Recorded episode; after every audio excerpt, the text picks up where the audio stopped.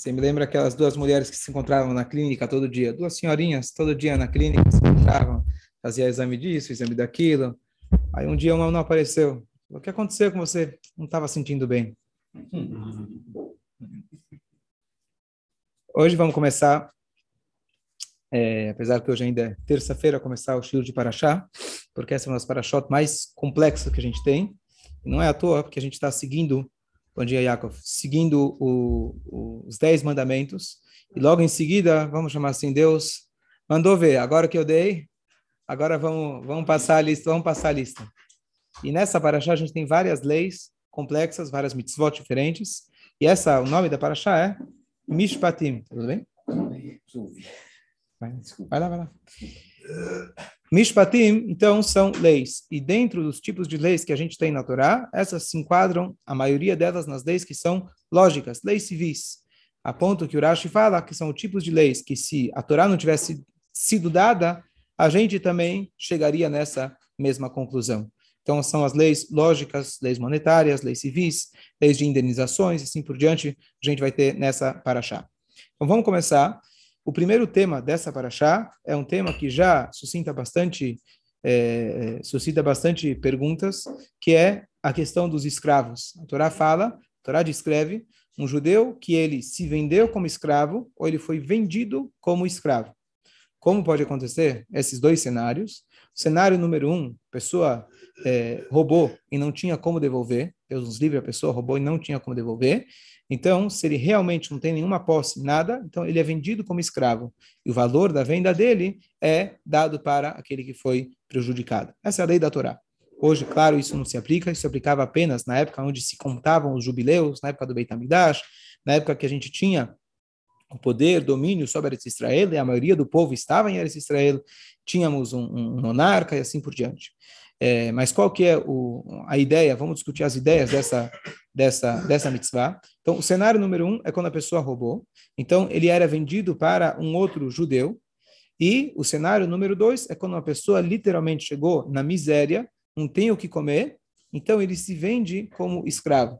Não é o ideal, mas se a pessoa não tem outra forma, então ele se venderia como escravo. E a Torá descreve várias leis de quanto tempo ele pode trabalhar para você. A princípio, por exemplo, seriam sete anos. A pessoa pode optar, se ele quer ficar por mais anos, então se faria, a mitzvah da Torá, se faria um buraco é, no, na orelha dele, orelha direita, ao, ao lado da mezuzá, ao lado da porta da, da, da, do, do tribunal. E a ideia e a ideia, na verdade, a Torá tá tudo isso está descrevendo numa num tom de Bedieved. Bedieved significa se já aconteceu. A gente não espera que ninguém seja vendido como escravo. A Torá não espera que ninguém chegue nesse ponto. Mas se acontecer, a Torá dá para você os direitos e como você vai lidar com esse escravo. E aqui vem umas leis que são incríveis. Você pensa, eu tenho um escravo. Na verdade, a melhor a melhor eh, tradução seria um servo. É, porque você tem as obrigações, os direitos trabalhistas que tem hoje no Brasil, estão muito longe ainda do que a Torá exige de direito trabalhista para o seu escravo. Esse servo judeu que se vendeu ou foi vendido, você tem as obrigações absolutas e máximas com ele. Você não pode dar, trabalho, dar para ele trabalho escravo, literalmente, fazer um trabalho sem nenhum objetivo, sem nenhum sentido. Você pode dar trabalho pesado, mas não trabalho escravo. Você tem que tratar ele que quando você tem uma comida todo tipo de comida que você vai comer, você encomenda para ele. Então, você encomenda do restaurante um japonês, você tem que pedir japonês para ele. Você não vai dar para ele arroz, feijão ou pão com manteiga. Você tem que pedir para ele a mesma coisa. Quem faz isso com os empregados? E assim também o conforto que você tem na sua cama, no seu travesseiro, no seu lençol, você tem que dar para ele o mesmo conforto. Então, se você tem uma suíte, ele tem que receber uma suíte também. Essa, essas são as condições. Então, pensa bem se você vai querer ter um escravo. E o que acontece ainda, você assume a responsabilidade sobre a família dele. E por isso que seria conveniente, em último caso, ele ser vendido como escravo. Porque o patrão, ele assume a responsabilidade de sustentar a esposa dele e os filhos dele. Então, a pessoa que, em último caso, não consegue de jeito nenhum Deus nos livre uma parnassá, a pessoa era vem fala, olha, eu vou me vender como escravo, eu vou ter a minha parnassá, eu vou ter onde colocar minha cabeça. Hoje o pessoal faz isso também, né? Na prisão, infelizmente. Várias, várias pessoas, infelizmente, procuram esse conforto, essa comodidade. Em último caso, em último caso, mas se a pessoa não tem Mas conhece aquela mulher chegou no Rabino e falou, Rabino, eu quero um marido. Tá bom? Que tipo de marido você quer?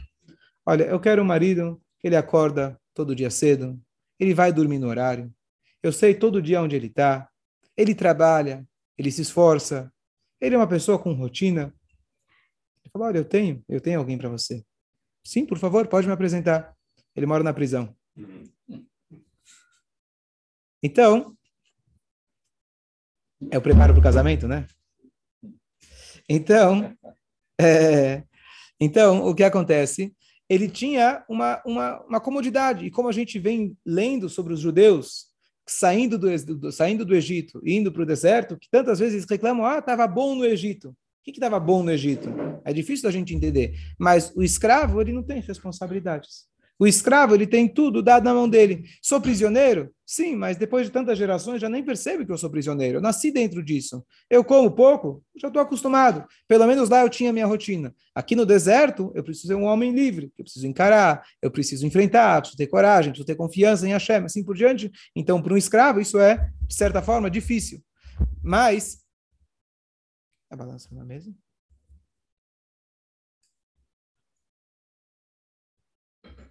Só eu falo, acho que é na balança. É, para um escravo tem uma certa comodidade. Claro que não é o que a gente espera para ninguém, mas a Torá exige para você essas, essas, essas leis. Mas por que ser escravo e não diferente? Porque você não dá emprego para essa família e ele paga a dívida Ó, oh, perfeito, perfeito. Escravo, não sei se tem a mesma conotação da escravidão.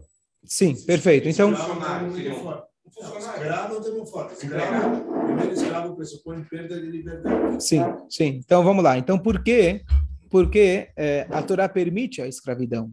Quando a gente fala de escravidão, nós somos os primeiros a nos lembrar que fomos escravos. E ainda se a gente pega quem nasceu no Brasil, a única história que você estuda é dos índios. Lembra? Desde a primeira série até o terceiro colegial, só aprendi dos índios, não lembro mais nada. Você que é professor, os negros, os índios, é a escravidão. Aprendeu? Você, você era professor de história, ensinava alguma outra coisa? É só dos índios. No Brasil tinha. Tem? Tem outras coisas. Então, João VI continuou no Brasil com a corte, ele trouxe casacos de pele. Ele quer comprar casacos de pele para os ingleses. Tá bom. No verão de 40 graus. Então tem outras coisas mais interessantes. Mas tudo bem, a gente sabe a senzala dos escravos, dos índios, etc. Nos Estados Unidos, os negros e tudo que eles passaram, mais recente do que o Brasil. Então, a gente fala em escravidão, é uma coisa que hoje dá arrepio. Só da gente escutar essa palavra escravidão. Tudo que a gente quer hoje é as pessoas estejam livres. Então, você olha para a Torá, à primeira vista, você fala, poxa, a Torá é tão arcaica assim, a Torá é tão antiquada assim, a Torá fala sobre escravidão. Mas se você for ler o que a Torá está dizendo sobre escravidão, você vai ver que de escravidão no modelo que nós ouvimos, estudamos, não tem nada a ver com esse modelo. Seria muito mais um empregado com compromisso do que um escravo. Então a palavra seria servo, servo. E, e por que a Torá descreve essa, essa, esse cenário e não um empregado? Talvez talvez, com a minha, nossa é, capacidade limitada de entender um pouco da Torá, mas talvez a Torá, especialmente o homem que roubou, a Torá exige um compromisso maior. Porque qual que é a, a, qual a diferença entre esse servo e o, e o, e o funcionário?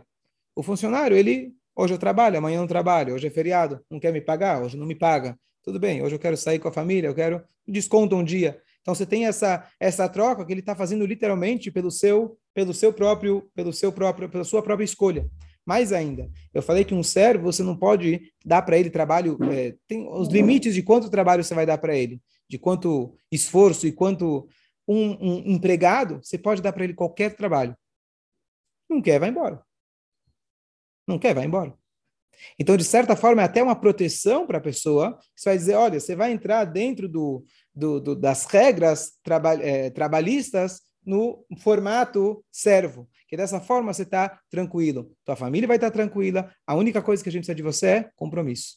Precisa não, não precisa que você aceite. Você vai estar compromissado. Servo significa você vai ter os anos de trabalho, você não tem isenção, você não tem para onde ir. E ainda mais, se o escravo fica doente, eventualmente depende da situação, mas o dono, o patrão tem que tomar conta, pagar para ele seguro-saúde. Então, é uma pessoa Vamos pegar o exemplo do escravo. É uma pessoa que era escrava já. Se ela chegou no ponto de roubar, ela era escrava de si mesma. Ela não tinha ela não saberia trabalhar, ela não saberia lutar pelo próprio dinheiro. Então, o que, que você faz? Vamos dar para ele sete anos de educação. É como uma prisão, de certa forma, mas uma prisão boa, uma prisão que vai dar para você não ensinar o crime, mas é uma prisão que vai te ensinar como você pode corrigir seus caminhos. em segundo lugar, Pode ser que a pessoa chegou na situação extrema, a Torá fala, não faça isso, não é aconselhável. Mas, se você não tem outra forma, tem uma pessoa que quer ter um, funcionário desse nesse padrão, você quer se colocar nessa situação, então pronto, você vai ter tudo pago para você, você vai ter que ter esse compromisso absoluto, mas ao mesmo tempo você vai ter tudo pago para você e com classe, com respeito. Inclusive a Torá fala quando você manda ele embora, você tem um presente que você tem que dar, tudo isso que a gente fala né, quando a pessoa tem que tirar o fundo de garantia, etc. Tudo isso já está na Torá previsto você tem Hanek, Tanik, você tem que dar para ele presentes. Então, tem vários formatos, tem alguns formatos diferentes. Quem é escravo pode ser um homem, pode ser uma mulher, pode ser um judeu, pode ser um não judeu, mas o conceito geral é seria como se fosse uma reforma, digamos assim, para aquela pessoa. Fala. Uma dúvida. Salário mínimo. Só para é, é, reforçar esse ponto, da gente entender que todo esse cenário que a Torá está dando para a gente é um cenário em última instância. Porque quando, por exemplo, o, o, aquele servo que foi vendido como escravo porque ele roubou, tá? a Torá fala, pode ser que ele fala, ele fala, olha, eu gostei, gostei, estou curtindo. Porque, inclusive, o dono, o patrão, poderia dar para ele uma serva para que eles tivessem filhos e os filhos seriam futuros escravos. E ele fala: Eu gostei, tenho uma esposa, não é a minha esposa, não é aquela que eu escolhi casar, mas tenho uma esposa, tenho comida, tenho conforto, minha família está confortável, eu quero continuar. A Torá fala: Você pode, mas não deve. Você pode, mas não deve. Se você quer continuar, você precisa furar a sua orelha. Tinha todo um procedimento. Qual que é a ideia de furar a orelha? Aquele ouvido que ouviu semana passada no Monte Sinai, que Deus fala, vocês são meus escravos e não escravos dos escravos. E você foi lá e decidiu, por livre e espontânea vontade, se tornar escravo. Talvez na primeira situação você não decidiu que ser escravo, você foi ser, você foi ser escravo do teu mau instinto e você roubou mas aí você foi vendido como escravo. Depois de sete anos, você se acostumou com essa escravidão e quis continuar nela, então você pode. Tem uma maneira de você continuar, mas a Torá fala, você vai ter um lembrete, você vai fazer um buraco no seu ouvido, um buraquinho, não doía nada, mas era só um sinal para a pessoa lembrar de que nós não nascemos para ser escravos, nós não nascemos para servir outras pessoas e ter esse compromisso nesse nível. A Torá prevê a situação, porque é uma situação que pode acontecer e dá para você os limites, mas não que é uma situação ideal para ninguém. Essa essa expressão vendido como escravo. O judeu pode ser vendido como escravo. Se ele roubou, ele era vendido pelo tribunal como escravo para poder pagar a sua dívida. E se ele não tinha nada, estava na miséria, então ele, o dinheiro ia para a família dele. E como a senhora Farache muito bem falou, escravo é aquele que não ganha absolutamente nada. Então, o, o cenário que a Torá coloca para a gente não tem nada a ver com a escravidão que a gente estuda, etc., dos últimos anos, é, pelo, é, é bem diferente disso. Certo? Ele trabalha por comida e moradia. Trabalha por comida e moradia. Exato. Exato. E sustento da família. E sustento da família. É bastante? É bastante? Hã? Seria, seria também moradia e comida da, da família. família. Exatamente. É bastante. Fala. É serviço do ouvido que o Racha que ele fala. mais um, mais um, um pensamento que ele, é, é, que ele é, é, é super profundo, mas a gente entender todas as, as mitzvot dessa paraxá, a maioria delas, pelo menos, se chamam mishpatim, que são aquelas leis lógicas. E a Torá começa, a primeira letra da paraxá é vav, ve'ele, e, e, essas são as leis. Porque e, a preposição, você não começa uma frase com uma preposição e. O E está ligando, está linkando com o tema anterior. Qual é o tema anterior? Os Dez Mandamentos. Porque a Torá está dizendo para você, não pense que só os Dez Mandamentos foram dados no Sinai. Todas as leis, todas as regras, todas elas foram dadas no Sinai para de Hashem para Moshe Rabbeinu. Todas elas vieram do Sinai. Tanto as leis lógicas quanto as leis acima da lógica, todas elas vieram do Sinai. E aqui vem um conceito muito interessante. O Talmud fala para nós de que se a Torá não dissesse para nós é, não roubarás, a gente aprenderia esse conceito das formigas. Você olharia na própria estrutura da natureza de que as, as formigas, elas têm essa, toda essa estrutura de que uma não pega da outra, elas se esforçam bastante, trabalham bastante, você aprenderia delas. Você aprenderia a maneira de é, viver de forma recatada, discreta, do gato. O gato está sempre escondido. Ou seja, você observaria com a própria conclusão lógica certas mitzvot, mesmo que a Torá não tivesse sido dada. Por exemplo, diz para a gente Urashi, logo no início, às vezes você vai encontrar que essas leis civis que estão sendo dadas por Deus, você vai encontrar que outros tribunais, em outras civilizações, também já aplicam essa lei. Então, será que eu, judeu, posso recorrer Vamos dizer que tem um tribunal que realmente aplica a lei da Torá, de não roubarás, e a lei do dobro, e a lei do escravo, tudo conforme a lei da Torá, justo, coincidiu. Por que coincidiu? Porque é uma lei lógica. Diz a Torá, você não pode recorrer para esse tribunal. Essas são as leis exclusivas para vocês. Portanto, um Yehudi, quando ele tem um caso com outro Yehudi, ele deve trazer para o nosso tribunal. Então, Aqui tem um comentário muito profundo que diz o seguinte: tem leis que são lógicas, tem leis que são acima da lógica. Nós tendemos a falar, olhar para a Torá e dizer: bom, essa eu entendo, essa eu não entendo, essa tudo bem, essa, hum, vou pensar se eu quero. Né? Pessoal, os dez mandamentos acham que é um é, é, múltipla, múltipla escolha. Esse sim, esse não. Eu vou pegar um. Dos dez, vou pegar um cinco. Tá bom, múltipla escolha, média 5. Não, não é múltipla escolha. Né? É, Torá deu, deu sem escolha para a gente fazer tudo. Mas algumas a gente se relaciona melhor, digamos assim, do que as outras. Diz a primeira letra da Paraxá, Ve'ele. O que quer dizer Ve'ele? Essas também vieram do Sinai. Presta atenção. O fato que não roubar e não matar é uma lei lógica é porque assim Hashem decidiu no Sinai. Se Hashem não tivesse decidido no Sinai que algumas leis seriam lógicas, a lógica humana não necessariamente te diria que não roubar, não matar é uma coisa óbvia. O motivo que elas são óbvias para nós e qualquer ser humano é porque assim Hashem deu no Sinai. Ele falou: olha, algumas leis eu vou deixar você entender, outras não. E por isso que a gente tem essa, e por isso que a gente tem essa lógica. O que significa que essas mitzvot, a gente fazer elas com a lógica, a própria lógica é um serviço a Deus. Portanto, se chega uma pessoa e fala: Olha, eu na verdade seria um ladrão. Eu na verdade estaria matando todo mundo por aí. Mas já que a Torá mandou, eu vou respeitar. Bom, ótimo. Mas ele não está cumprindo a mitzvah completa. Porque a Torá deu essa mitzvah no modelo, numa forma que você possa compreender. Então, se você só cumpre ela igual você cumpre a, os outros mitzvot, que são difíceis de entender ou impossíveis de entender, está faltando algo essencial da mitzvah. Então, a compreensão também faz parte daquilo que foi dado no Sinai. Esse é o ponto. Então, as mitzvot todas foram dadas no Sinai. Inclusive aquelas que a gente faz com a lógica, a gente tem que lembrar, só tem lógica porque Deus permitiu que a gente compreendesse. Mas no fundo, no fundo, todas as mitzvot estão à vontade de Hashem. Qual que é a conclusão desse pensamento? Todas as mitzvot têm dois pontos. Número um, independente de qual mitzvah, você tem que saber que você tem que cumprir ela porque assim Hashem mandou. E aquelas que Hashem permitiu a gente entender, não basta fazer elas assim, simplesmente porque Hashem mandou. E concluir com o pensamento que eu expliquei ano passado, que Hashem ele decidiu dar os dez mandamentos em duas tábuas separadas. Metade de um lado, metade do outro. Qual que é a mensagem? Por que em duas tábuas separadas? Por que não tudo numa só? Por que não uma tábua reta?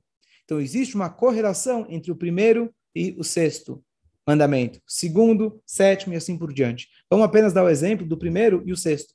Ao longo das gerações, tiveram pessoas que se apegaram, nações que se apegaram apenas ao primeiro, e tiveram nações que se apegaram apenas ao sexto.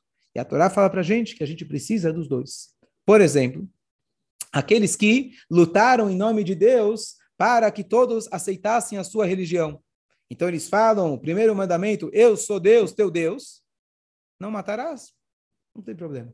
Isso é algo à parte. Então a gente sabe quantas nações, quantos, quantos, eh, quantas, eh, eh, quantas civilizações, quantas religiões não foram literalmente destruídas em nome do Deus, em nome da religião.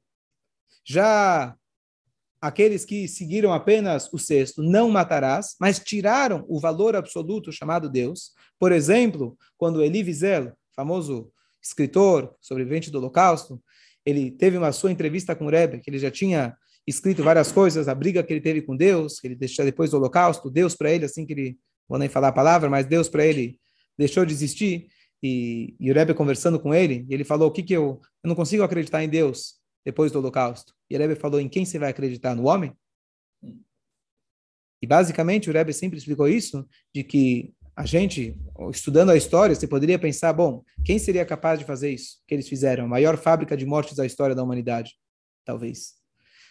Então você vai dizer, bom, pessoas sem educação, pessoas que não tiveram preparo, pessoas que sofreram traumas, pessoas que estão querendo achar algum tipo de vingança, e você não encontra nada disso que tinha dentre, dentre os que fizeram isso. Os que fizeram isso eram pessoas extremamente cultas, estudiosas, avançadas tecnologicamente e assim por diante. Como eles foram capazes de fazer uma coisa dessas? Porque se você baseia apenas na lógica, a lógica pode ser deturpada. Ela pode ser desviada da maneira que você você coloca a sua moral. Então, claro que não vou matar. Sim, mas aqueles que não são chamados seres humanos, eles nos livre. Então, esse não é nem matar, isso né? é, uma, é uma obrigação nossa, a gente fazer uma limpeza étnica.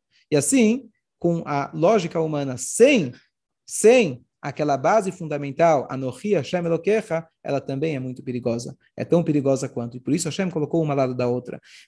Tentando extrapolar esse conceito não só para o não matarás, eu sou Hashem teu Deus, mas em todas as mitzvot, em todas as áreas da nossa vida, a gente tem que colocar o valor absoluto chamado Hashem. Dá um exemplo simples.